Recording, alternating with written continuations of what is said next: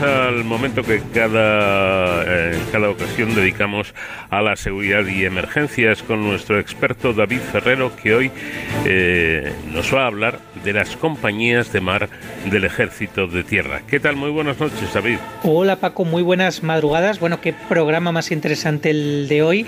Igual de interesante que la unidad que hoy os traigo a esta sección de Héroes sin capa y que fíjate, pese una de las más eh, antiguas del Ejército de Tierra, también es una de las más desconocidas, quizás por su peculiaridad y es que aunque nosotros cuando hablamos de ejército de tierra pues nos eh, ponemos eh, nuestra cabeza en esos carros de combate ¿no? o en esas otras unidades propias de, tierra que hemos comentado en, en, muchas ocasiones dentro de este programa hay otras que son un poco raras por así decirlo pero que también forman parte de este ejército y Fijaos, para que os pongáis un poco en, contexto, yo creo que todos, eh, que muchos de nuestros oyentes disfrutarían el pasado 12 de octubre del desfile de las Fuerzas Armadas con motivo del Día de, Nacional de España y que en ese mismo desfile pues eh, participó una compañía, unos, eh, unos soldados, unos militares que iban, bueno, pues con una vestimenta muy característica de marinero,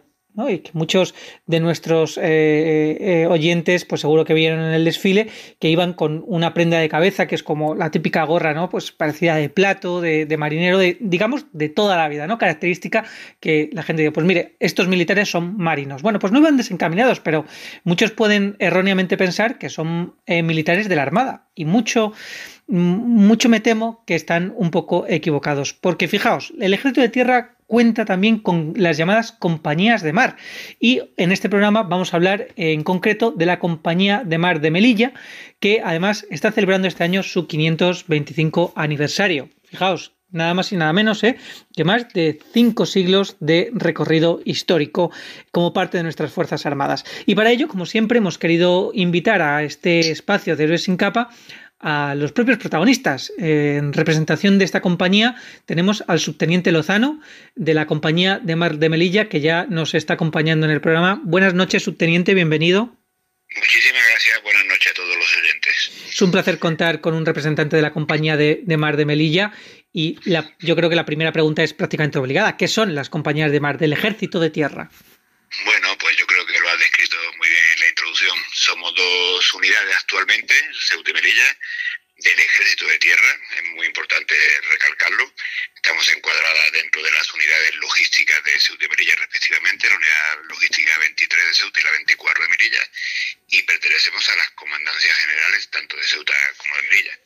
Somos unas unidades muy peculiares, muy peculiares, que nos sentimos muy orgullosos de esta singularidad, por supuesto, y que, como bien has dicho, vestimos, usamos la uniformidad muy similar a la de la Armada, con divisas y otros distintivos propios del Ejército de Tierra, pero que pertenecemos y siempre hemos pertenecido al Ejército de Tierra de nuestra creación, allá en el 1498.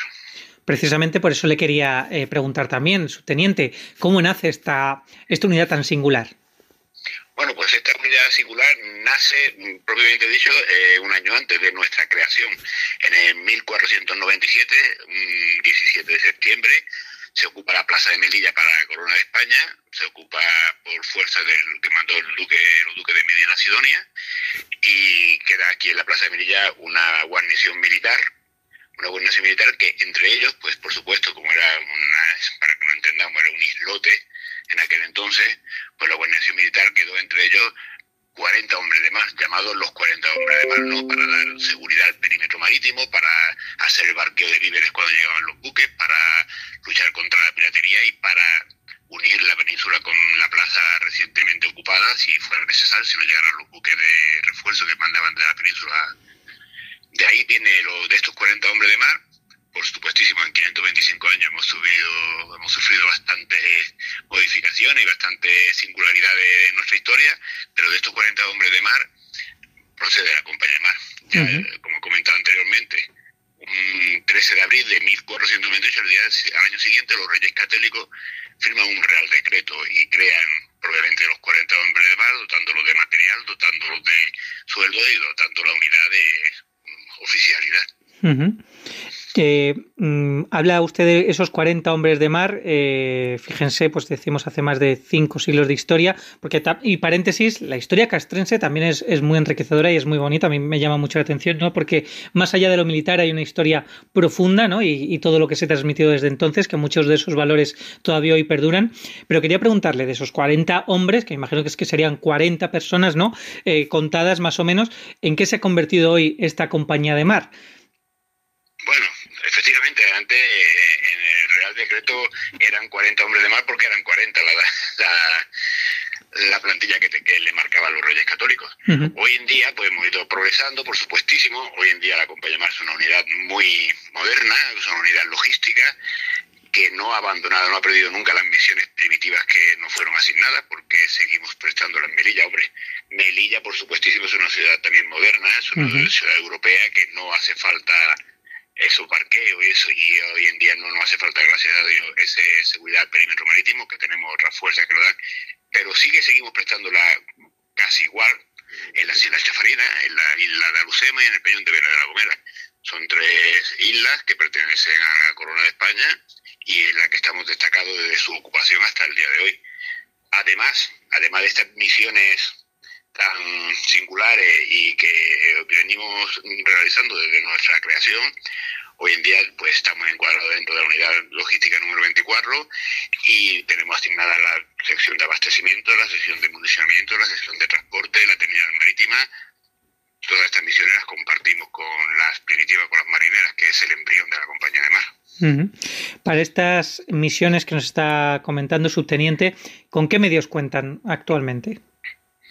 Bueno, yo creo que los medios son similares a, cualquier unidad logística de nuestro ejército, eh, que tengan las misiones de abastecimiento, mantenimiento, transporte, por, supuesto para el transporte pues tenemos transporte de personal, que tenemos buses, eh, para transporte de material tenemos todo tipo de vehículos, porque somos los encargados de apoyar a todas las unidades de la Comandancia General de Transporte, para abastecimiento pues tenemos abastecimiento de combustible y demás, pero bueno, como singularidad que yo creo que es lo que, el motivo por lo que ustedes no se han puesto en contacto con nosotros, pues voy a hablar un poquito de la, del material que tenemos naval, ¿no? El material que con el que prestamos nuestros servicios tanto en Melilla como en los destacamentos que tenemos constantes en Chafarina, Lucemas y Peñón de Vélez.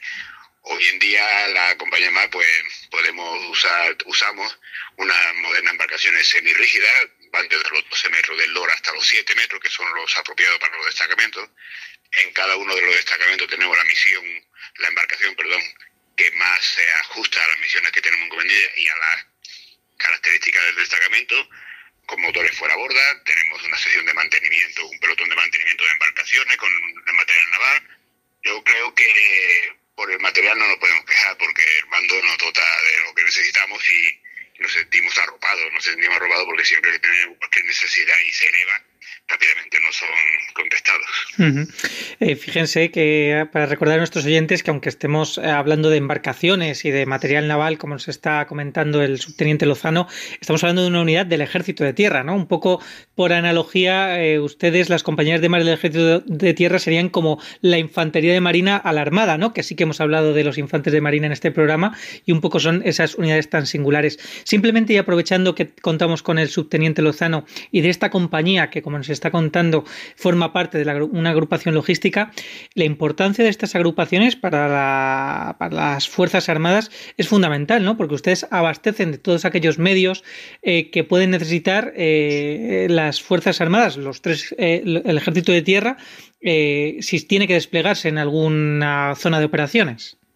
Sí, bueno, cualquier misión que tenemos hoy en día en el exterior va acompañada la unidad de la fuerza, va acompañada con una unidad logística que es la encargada de que la unidad de la fuerza esté preparada y se pueda instruir y, se dedique exclusivamente a eso, a su misión, ¿no? que es combatir o estar en prevención o instruir según la misión que se tenga encomendada.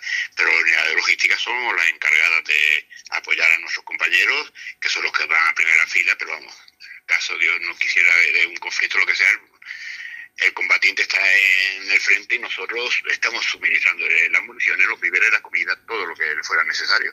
Ellos se dedican a ello, que ya tienen bastante, por supuestísimo. La importancia de la logística siempre lo hablamos en emergencias, en crisis, pero también, por supuesto, en caso de conflicto o de operaciones de nuestras Fuerzas Armadas allá donde se les requiere y que sabemos que hacen una labor extraordinaria para, para que nosotros podamos vivir tranquilamente aquí en, nuestro país.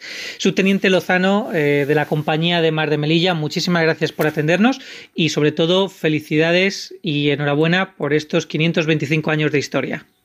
Muchísimas gracias a todos ustedes y ha sido un verdadero placer. ¿eh? Pues con el testimonio del subteniente Lozano, Paco, me despido hasta dentro de 15 días. Hasta entonces, ya saben, protéjanse.